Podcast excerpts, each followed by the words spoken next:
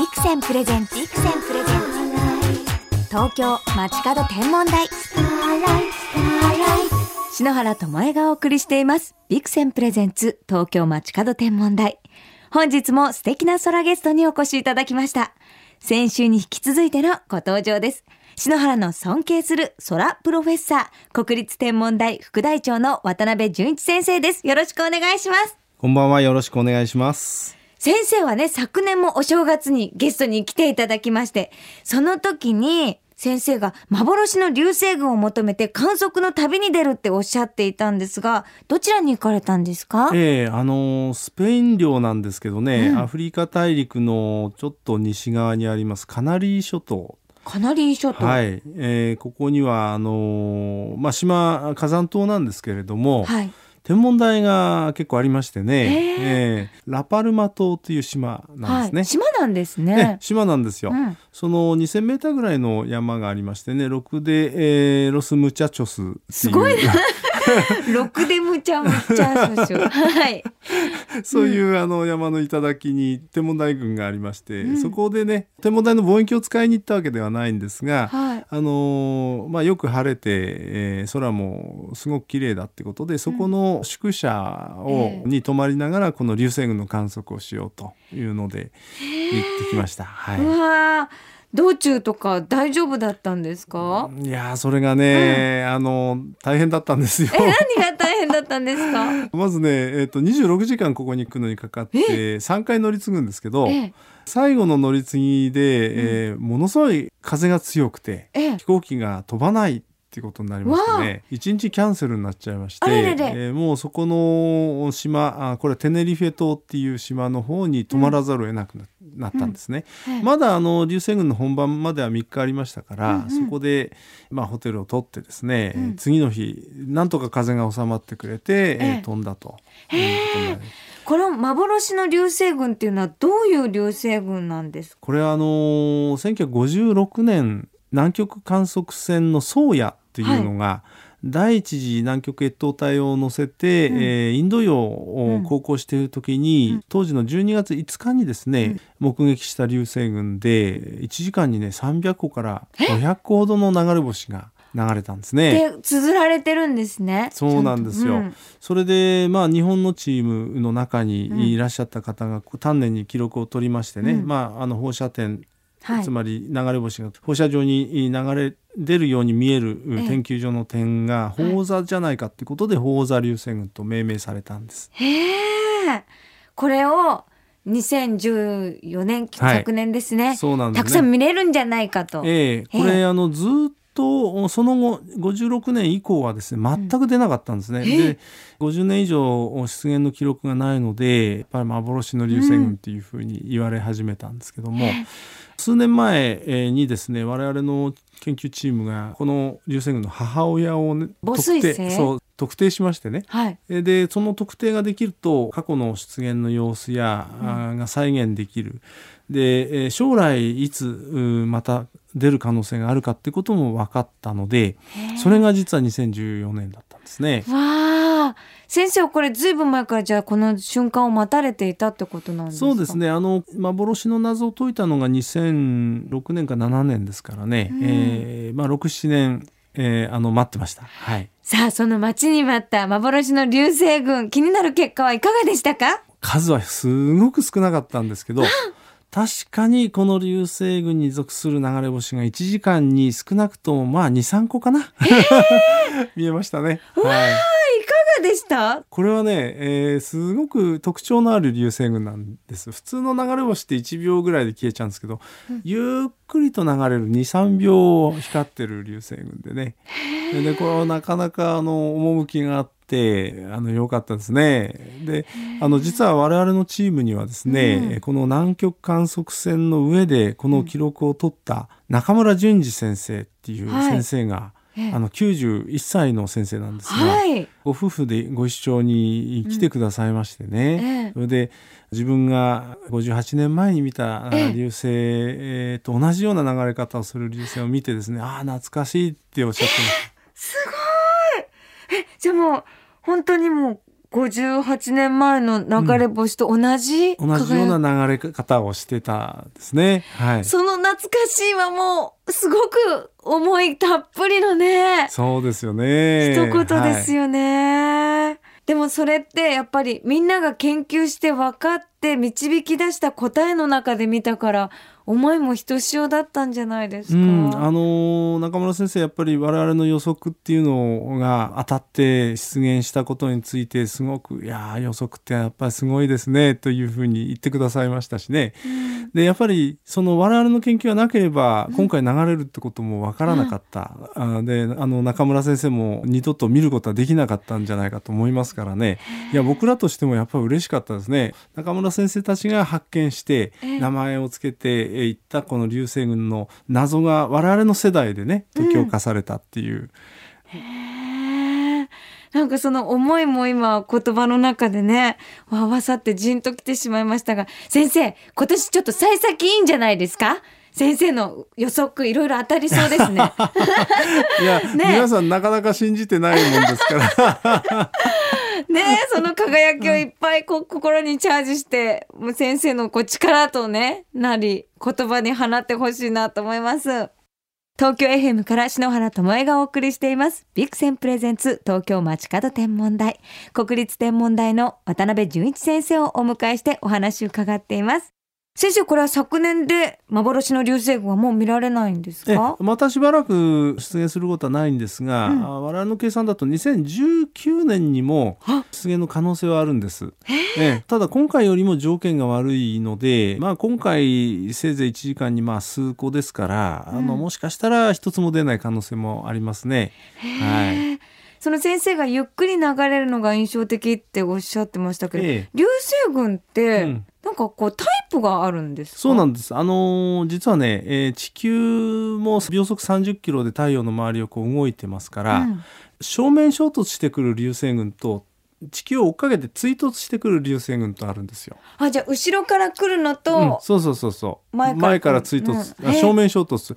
で車もそうですけど正面衝突する場合はものすごくあのダメージがあのうん。激しくなります、追突の場合はそんなに速度差があります両方とも走ってますからね。だから地球に追っかけてくる流星群の場合はゆっくり流れて真正面からやってくる流星群の場合は正面衝衝突ですからあのすごく速くなっちゃうんですね。だから獅子座流星群なんかはあの正面衝突型ではい秒速が72キロ。わあで追突型の今回の鳳凰座流星群はなんとね、えー10キロなんですよだから7倍スピードが違うんですね。だから個性がちゃんと流星群も、そうなんです個性があるんですね。はいじゃあもう今年もねたくさんの流星群をねみんなで見れるように願いたいですねそうですね。はい。先生流星群の日じゃなくても流れ星を発見できるポイントってあるんですか、うん。これはね実はね流星群の日でなくても実は流れ星ってね1時間こう空のいいとこで見てるとね、えー、56個は見えますので、ね、5 6個も？ええ。あの時間帯によっても見えますけれど、うん。あの実はね明け方が狙い目なんですよ。そうだったんですね、うん。あのー車でね雨降ってる時車を走らせるとフロントガラスの方が、あのーリアウィンドウっていうか後部座席のお窓よりもはい。たくさん雨粒が当たりますよね。ね。だから地球も進行方向の方に流れ星の砂粒がいっぱい降ってくるわけです。はい。で進行方向どっちかっていうと地球のあの時点を考えると夕方はリアウィンドウで、うん。明け方がフロントになるんです。はいだから明け方になればなるほどあの地球がす進んでいきますから砂粒いっぱい降るんですね。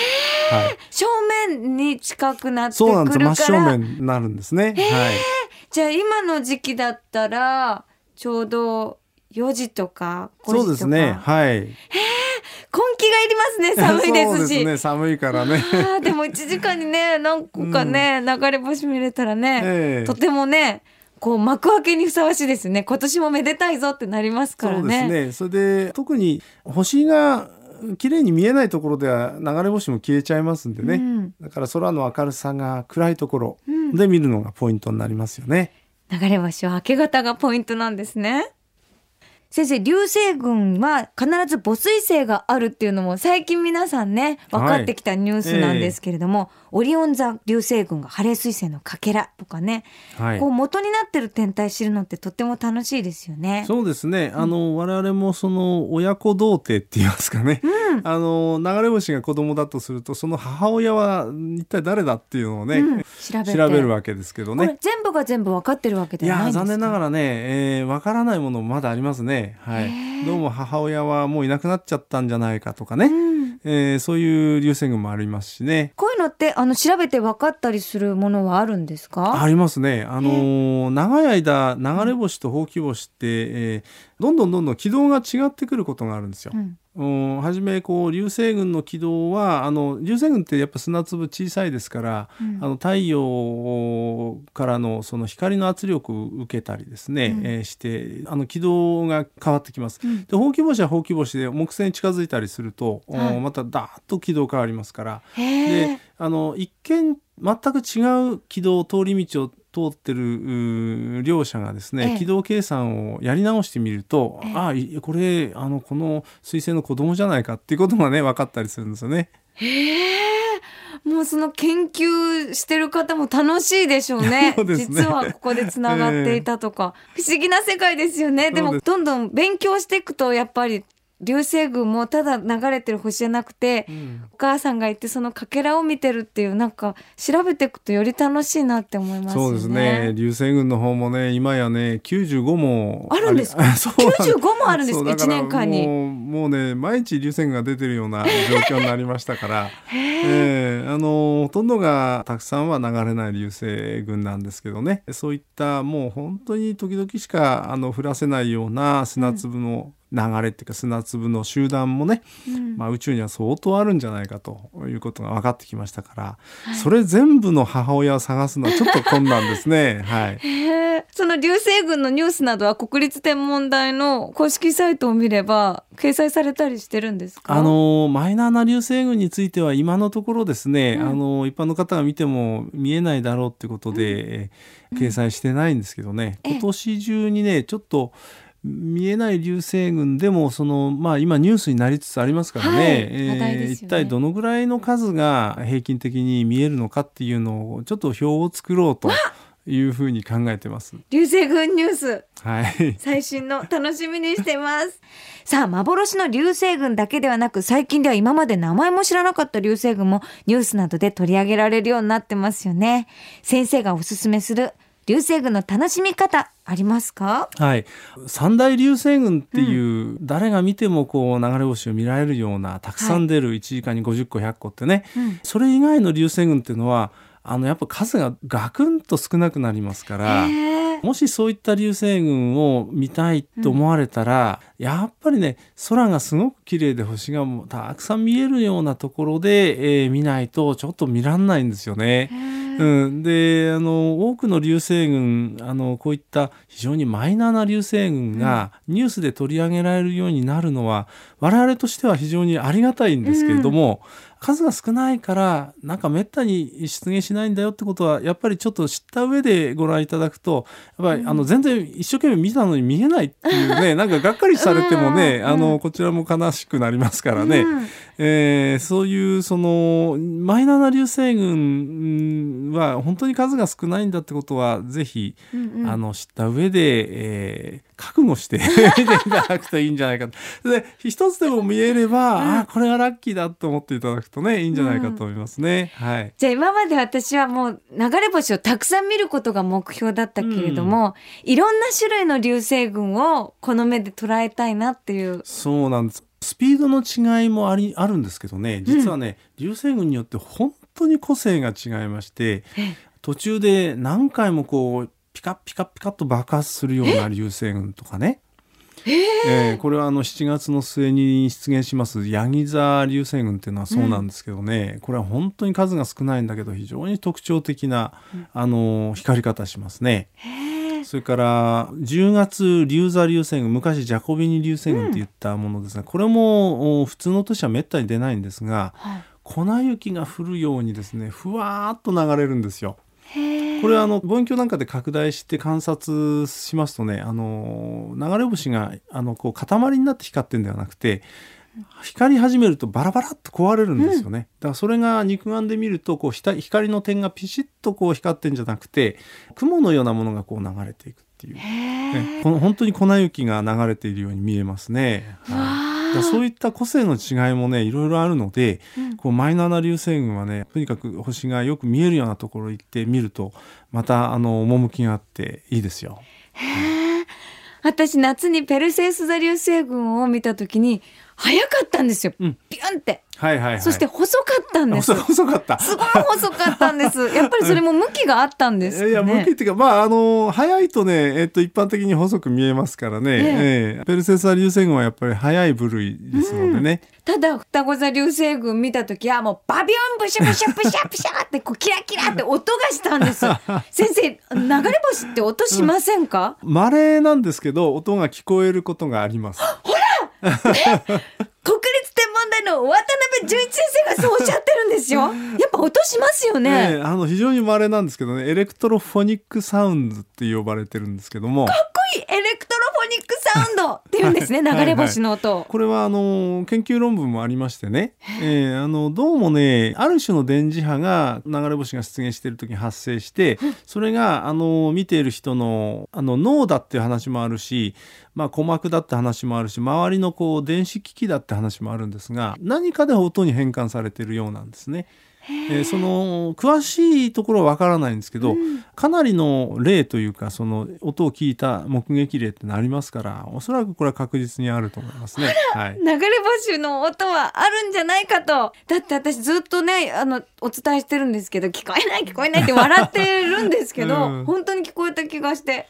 先生は例えばこう子供たちに解説とかで流れ星の音聞いたとか、そういう経験、それはね実は私自身も聞きたいと思ってたんですけどね。あの私自身は聞いてないんですが、うん、高校生20人ぐらいに星空案内してた時に流れ星が、うん、これはもうねそんなに明るくないんですよ。普通の流れ星が流れた時に10人ぐらいの方がねあのシューっていう音を聞いてるんです。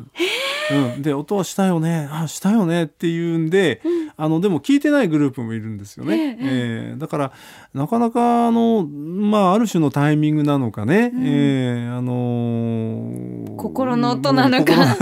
わからないですけど。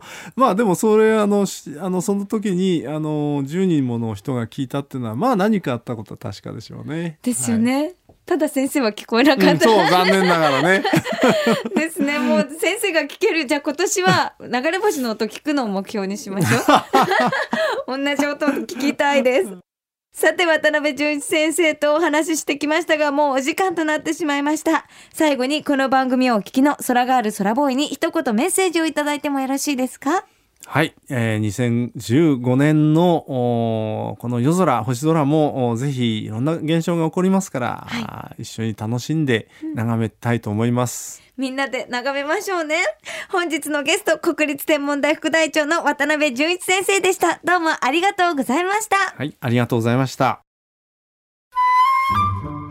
手のひらを筒の形に丸めて夜空に向けると見えなかった星が見える。どうしてかな？街明かりに霞んで見えなくなっている星は明かりを遮ることによって姿を現すのだ。筒から見る星はいつもよりくっきりとしている。そういえば古代日本では筒が星そのものだったそうだ。金星は融筒と呼ばれオリオンの三つ星は筒の王という三人の神様として祀られた。